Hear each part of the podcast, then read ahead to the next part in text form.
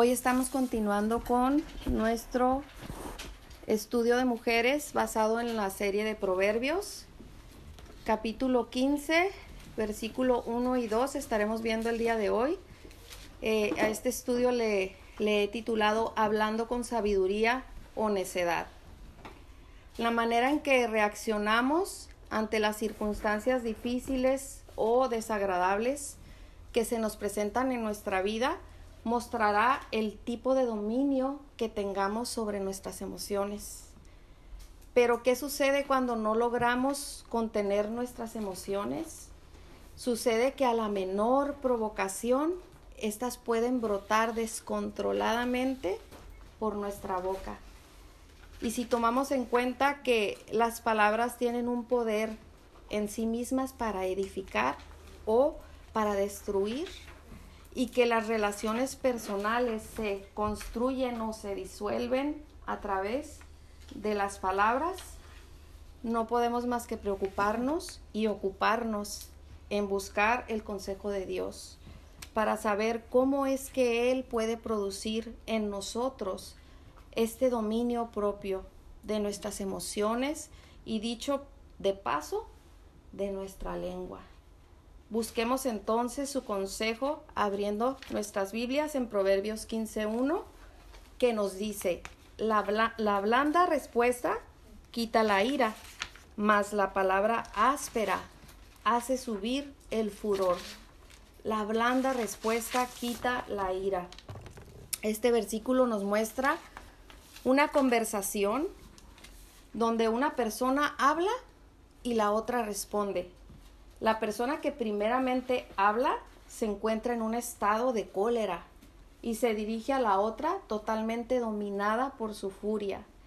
Sabemos que una persona que está dominada por su enojo no mide la magnitud de sus palabras y éstas pueden ser lo suficientemente hirientes como lo sería un golpe con espada directo al corazón de una persona. Dice Proverbios 12, 18, hay hombres cuyas palabras son como golpes de espada. Es por eso que tal vez en nuestra naturaleza humana y pecadora pudiéramos pensar que la segunda persona va a responder a los insultos o a la ira con más ira. Pues cuando alguien nos hace algún mal, nuestro primer impulso es desquitarnos. Pero este versículo nos muestra lo contrario nos instruye respecto a, cuál es la forma sabia en la que debemos contestar ante una agresión verbal. Nos dice,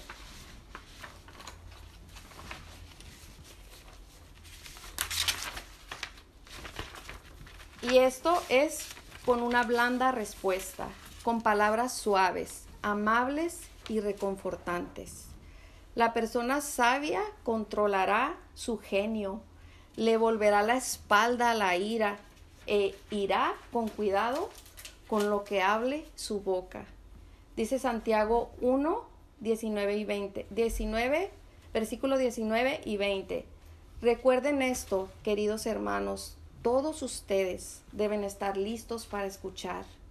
En cambio, deben ser lentos para hablar y para enojarse porque el hombre enojado no hace lo que es justo ante Dios. Una mujer sabia tiene una característica o virtud que la distingue, y esta es su dominio propio. Ejerce dominio propio en todo lo que hace, como el comer, como el dormir, como el beber. Pero entre lo más importante que ella ejerce está el dominio de sus emociones y de su lengua. Controla sus acciones y sus palabras como fruto de su relación con Dios y con su palabra. Gálatas 5, 22 y 23 dice, mas el fruto del Espíritu es amor, gozo, paz, paciencia, benignidad, bondad, fe, mansedumbre, templanza. Contra tales cosas no hay ley. Templanza se refiere a dominio propio. Este nos es dado por Dios a través de su Espíritu Santo para negarnos al pecado. Este tiene que ver con el tiempo que pasamos con Dios, en oración y en su palabra. Es así como cultivamos este fruto. Este es un regalo de Dios. Lo produce el Espíritu Santo de Dios en nosotros. Un regalo es algo que tú no adquieres, sino que alguien te da. No viene de ti. ¿Y qué haces con él? ¿Lo guardas? Por ejemplo, cuando alguien te regala una planta, la cuidas, la riegas, si es posible, le pones abono, tierra, etcétera. Igual es con el fruto, con este fruto que viene de Dios, este fruto del dominio, del dominio propio. Solo puedes permitir que crezca en ti cada día con la intervención del Espíritu Santo de Dios. Proverbios 15, 18 dice, el que se enoja fácilmente arma líos, el que es paciente los calma. La mujer prudente es lenta para enojarse y resiste la provocación no se mueve por sus impulsos o deseos pecaminosos de venganza. Refrena su lengua, no permitiendo que el pecado se enseñoríe de ella. Debemos andar en el Espíritu siendo llenas de la palabra de Dios.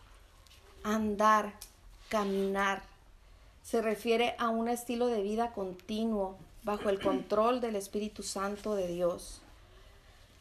Pablo en Efesios 4 inspirado por el Espíritu Santo de Dios, hace un énfasis en el andar.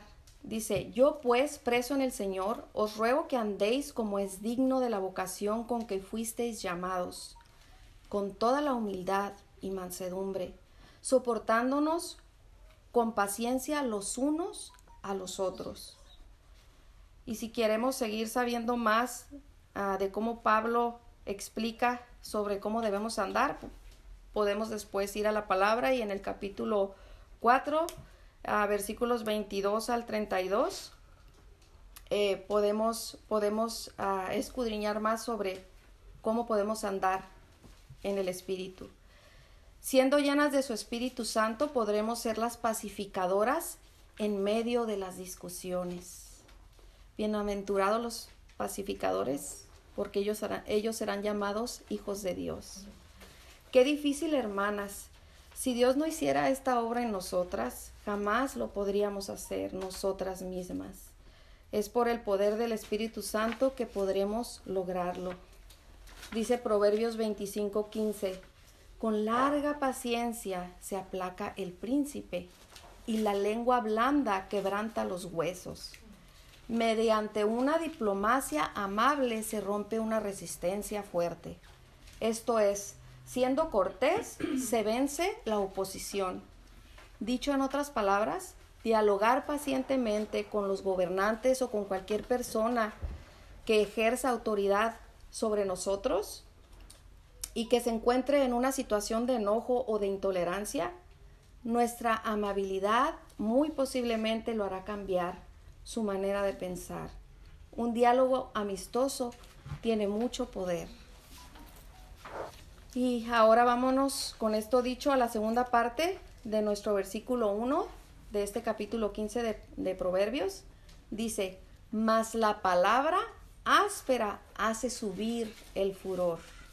En este caso, el iracundo habla con ira y recibe a cambio una dura respuesta también de parte de otra persona igual o peor de necia que él.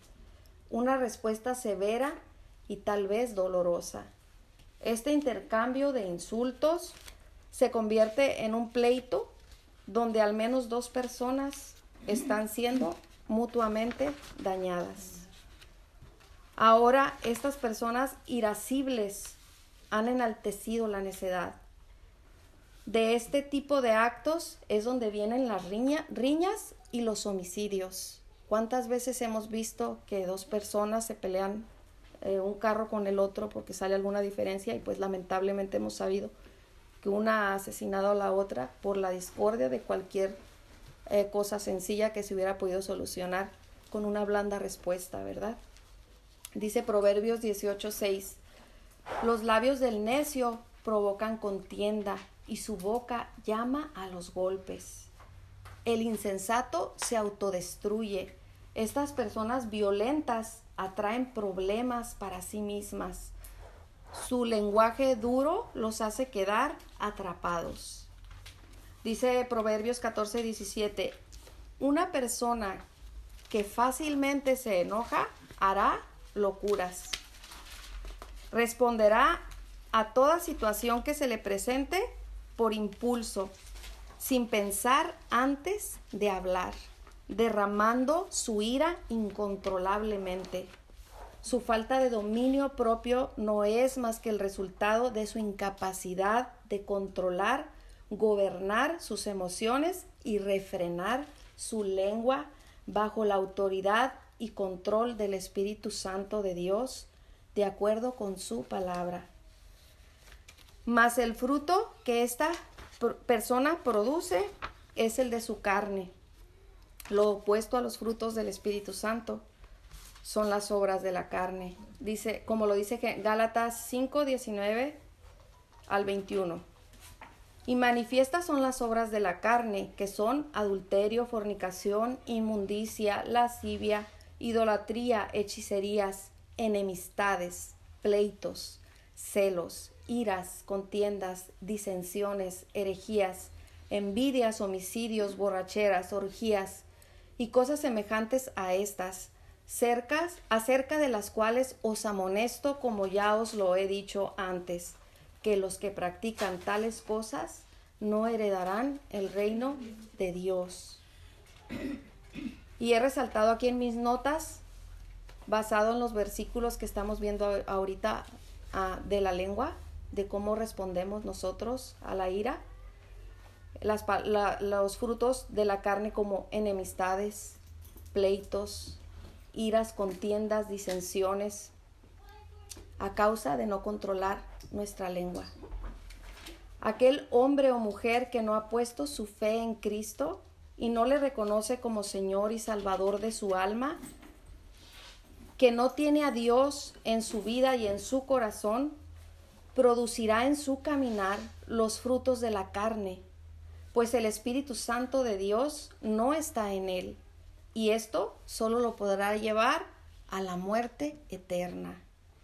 Pero aquel hombre o mujer que ha rendido su vida al señorío de Cristo, éste producirá en él o ella el fruto del dominio propio, por medio de la obra del Espíritu Santo de Dios en él o en ella, y asimismo por medio de permitir ser controlado o controlada por la palabra de Dios. Para terminar este pasaje de Proverbios 15.1, meditemos en estas preguntas. Al día de hoy, ¿quién controla nuestra lengua? ¿Quién controla nuestras acciones? ¿El Espíritu Santo de Dios o nuestra carne? Cuando quiero decir algo que sé que no conviene, ¿me refreno? Meditemos cada una de nosotras individualmente en estas preguntas.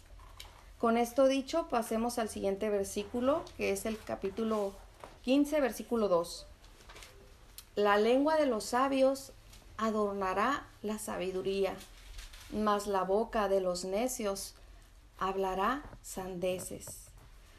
La lengua de los sabios adornará la sabiduría. La gente escucha con gusto a los sabios, pues de su boca brota la cordura, el juicio, la prudencia. Su sabiduría se encuentra resguardada pacientemente en su corazón. Su sabiduría se encuentra resguardada pacientemente en su corazón para el momento en que deba ser usada apropiadamente. Dice Proverbios 10:20, plata escogida es la lengua del justo plata escogida. Las buenas palabras son escasas, son preciosas y valiosas. Proverbios 10:21 dice, los labios del justo apacientan a muchos, apacientan, dan de comer. Con la enseñanza de la palabra de, Dios, el justo beneficia a muchos. La sabiduría para el sabio es como un banquete que se sirve a los necesitados, a los deseosos de recibir el alimento. No está en los planes del sabio desperdiciarlos. Dice Proverbios 12:23, el hombre cuerdo encubre su saber. El hombre o la mujer prudente comparten su sabiduría con cordura y sensatez. De hecho, el sabio es un modelo de prudencia y de humildad. Él no presume de sus conocimientos, sino que comparte lo que sabe en el momento adecuado. Dice Proverbios 17 de los versículos 27, 27 al 28. El que ahorra sus palabras tiene sabiduría. De espíritu prudente es el hombre entendido. Aún el necio cuando calla es contado por sabio, el que cierra sus labios es entendido. Esto es que el sabio habla poco y es inteligente porque se sabe controlar. Hasta el obstinado pasa por sabio si guarda silencio. Se le considera prudente al necio si no pronuncia palabra. En otras palabras, se le agradece cuando cierra su boca. La segunda parte de este versículo 2 dice, mas la boca de los necios hablará sandeces. En la primera parte del versículo vimos que las palabras del sabio son atesoradas para quienes las valoran. Y en esta segunda parte estamos viendo, mas la boca de los necios hablará sandeces el necio, en contraste con el sabio, está deseoso de pronunciar su necedad, de publicar sus sandeces, sus simplezas y su ignorancia.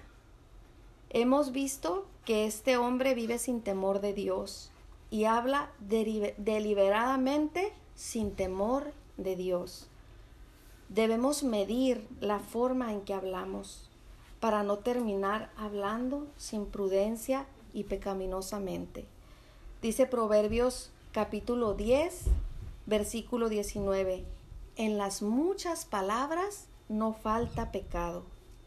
Hablar sin pensar, sin meditar en lo que vamos a decir, nos hará caer en la imprudencia. Santiago 3 dice, nos alerta contra la lengua desenfrenada. Santiago 3 nos alerta contra, perdón, Santiago 3 nos alerta contra la lengua desenfrenada de la que fluyen muchas palabras en las que el pecado no está ausente. He aquí ponemos freno en la boca de los caballos, dice Santiago 3, para que nos obedezcan, y dirigimos así todo su cuerpo. Mirad también las naves, aunque tan grandes y llevadas de impetuosos vientos, son gobernadas con un muy pequeño timón, por donde el que las, por donde el que las gobierna quiere.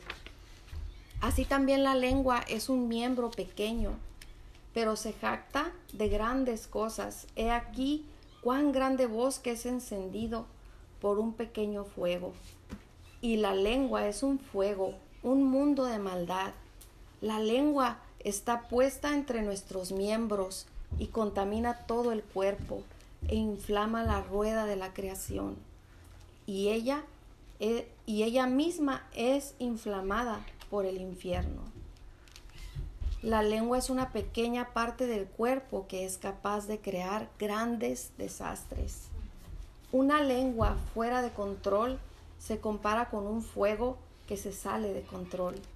Por ejemplo, los fuegos que, se dan en California, sabemos que muchas veces han iniciado con una simple colilla de cigarro o con una pequeña fogata en un acto de recreación, pero han logrado destruir cientos de acres de caballos, de animales, ¿verdad?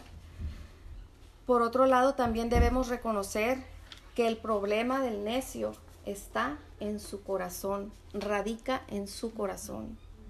Proverbios 10:20 dice, mas el corazón de los impíos es como nada. Así como la sabiduría se encuentra resguardada en el corazón del sabio, así también la voluntad y el carácter de los impíos son fuentes de palabras sutiles que brotan de su vano corazón.